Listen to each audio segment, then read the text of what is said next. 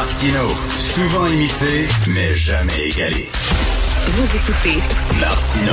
Cube Radio. Alors, vous savez, la loi 96, elle est attaquée de toutes parts, mais la loi 21 aussi, la loi sur la laïcité, qui est attaquée en disant ça empêche des jeunes femmes euh, de, de pratiquer leur métier. Il y a des, des jeunes filles qui ont étudié pour être professeurs. Elles ne pourront pas être profs, malheureusement, parce qu'on leur demande d'enlever leur voile et ça va contre leurs convictions religieuses. C'est donc, il y a des gens qui disent que même c'est une loi raciste qui, euh, qui vise tout particulièrement les musulmans. Alors, euh, elle va se retrouver bientôt devant les tribunaux canadiens, cette loi-là, pour euh, est-ce qu'elle va être invalidée? Je pense que oui. Euh, Maître Julie Latour, tenue à défendre la loi dans un texte qui est paru dans la presse, la laïcité comme un principe fondateur du Québec. Bonjour, Maître Julie Latour. Bonjour, Monsieur Martineau. Pourquoi vous avez encore pris la plume, c'est pas la première fois, pour, pour défendre cette loi-là? Bien, c'est un dossier que je suis depuis 15 ans, mais là, je le fais particulièrement dans le contexte de refléter euh, l'aspect que la laïcité de l'État protège les institutions, euh, c'est-à-dire dans, dans la foulée euh, des récents propos là, sont très justes du juge en chef de la Cour suprême du Canada, Richard Wagner, mmh. sur la fragilité des institutions démocratiques et la, et la nécessité d'assurer la confiance en nos institutions là, suite aux, aux, aux événements euh, que l'on revoit maintenant, le l'assaut du Capitole, que Ben moi oui. j'avais trouvé extrêmement troublant. Et, euh, euh, et d'ailleurs, je voulais l'écrire à l'époque, mais là, par rapport à ces mises en garde qui sont très justes du juge en chef, de dire ben, les institutions, elles reposent sur la confiance, euh, la, la, la démocratie, la confiance que les citoyens accordent à leurs institutions. Or, c'est le cœur de la loi sur la laïcité de l'État, la loi 21, c'est de protéger, de solidifier ce qui fait le cœur de l'État, parce que, euh, et, et un élément qu'on entend peu, mais qui est pourtant le- le- l'assise de la loi, qui est génératrice de droits pour les citoyens du Québec, qui dorénavant ont droit à des institutions euh, parlementaires, gouvernementales et judiciaires laïques et à des services publics laïques. Et euh, le premier article de la loi, d'ailleurs, dit l'État du Québec est laïque. C'est une grande déclaration. C'est l'État qui s'oblige. Ça fait des décennies que, l'on entend ça. Et donc, quand je dis que ça renforce les institutions, c'est l'É- l'État qui dit et qui fonde quatre principes. Alors, c'est comme si on donnait une police d'assurance aux citoyens et citoyennes du Québec de, la neutralité de l'État en matière de religion et de son engagement futur de respecter la liberté de religion et de conscience des citoyens. C'est comme si on ajoute une couche à, la Charte des droits et libertés. Et, parce que tous les citoyens doivent pouvoir se reconnaître au cœur de l'État, qu'ils soient religieux ou non. Alors, c'est, vous savez, c'est depuis des décennies que l'on attend cela. Euh, euh, si depuis refus global et euh, replaçons-nous, le mariage euh, civil n'existe que depuis 1969.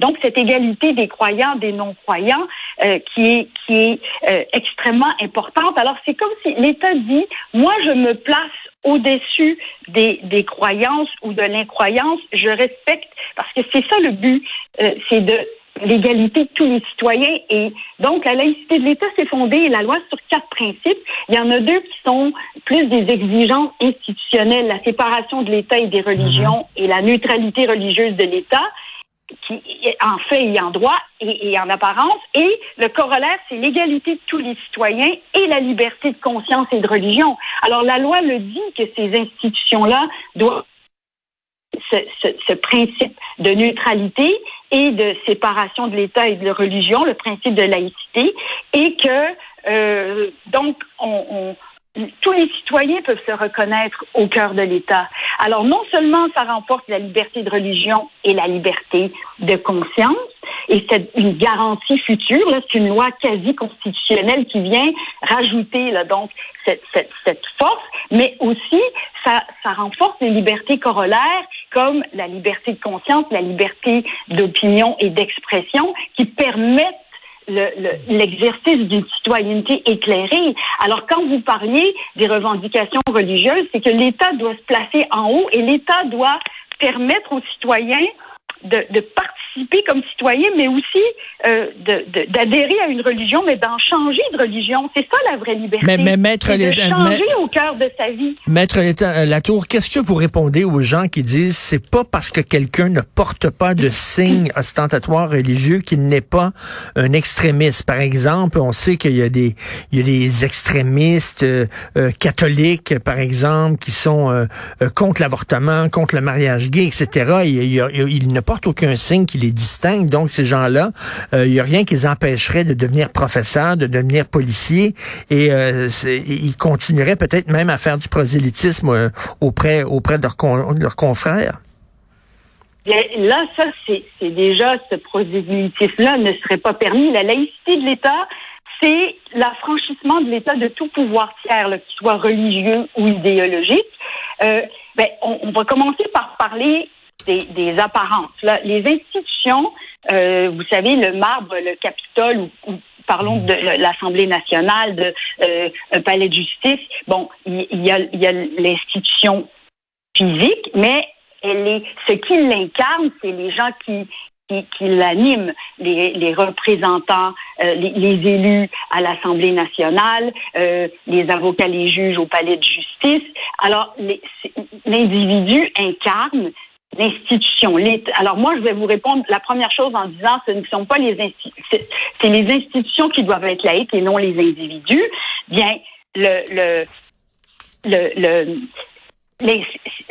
l'institution, elle s'incarne dans ceux qui la représentent mmh. et la loi a ciblé. Là, chaque chaque État, selon son parcours, euh, décide de cette laïcité. Vous savez, on l'a pas inventé, la laïcité, elle existe depuis 100 ans en Europe, elle a été validée par la Cour européenne des droits de l'homme. De, de, donc, alors, et par exemple, certaines fonctions, comme que ce soit juge ou autre, ont déjà une un, code vestimentaire, la toge, pour que l'on oublie l'individu derrière la fonction. Hmm. Mais, et en ce moment, un professeur ne pourrait pas porter un chandail disant Dieu n'existe pas. Alors, le corollaire, donc, de dire, de, de dépouiller le, le, le, signe religieux de son de, de, son sens, c'est une chose, mais d'autre part que l'idéologie soit euh, athéiste ou militante. Là, premièrement, on entre dans le discours politique. Ça, hmm. les fonctionnaires de l'État doivent avoir une neutralité. Euh, ça, ça, ça, n'a pas rapport avec euh, la, neutralité politique, un devoir de réserve. Alors là, je vous dirais que c'est déjà répondu dans ce volet-là. Si un professeur ou quelqu'un fait du prosélytisme extrémiste, mais alors ça n'a pas le, le, fait, c'est deux choses différentes, mais, le prosélytisme politique ou religieux.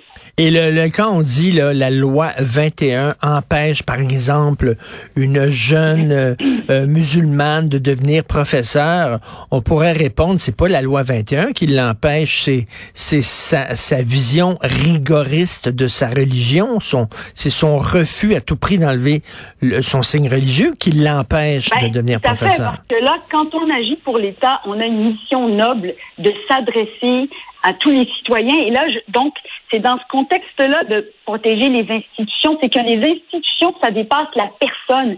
Quand on est au service de l'État, c'est cette confiance dans les institutions qui doit être protégée et qui est une valeur plus grande que la, la simple revendication individuelle. Et là, il parce que c'est l'état de droit que l'on veut protéger. Et c'est assez contradictoire parce que, bon, on, se revendique des chartes des droits pour en fait atteindre l'état de droit. Et c'est les citoyens, c'est pas toujours l'État ne, diminue pas toujours les droits en adoptant les chartes des droits par la souveraineté populaire, c'est là qu'on a pu avoir le respect des droits individuels et d'avoir la liberté de religion et de conscience, notamment.